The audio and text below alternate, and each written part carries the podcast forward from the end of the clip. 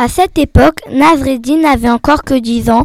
Un jour, sa mère lui dit Nasreddin, je dois partir au marché pendant mon absence. Fais bien attention aux voleurs. Et surtout, surtout, ne quitte pas la porte, sinon ils risquent de dévaliser la maison. Sois tranquille, sois tranquille, mère, j'y veillerai. Une heure après, la mère voit son fils se promener sur le marché avec la porte sur le dos. Malheureux, que fais-tu avec cette porte J'avais envie de sortir et puisque tu m'as recommandé de ne pas quitter la porte, je l'ai enlevée et je l'ai prise avec moi.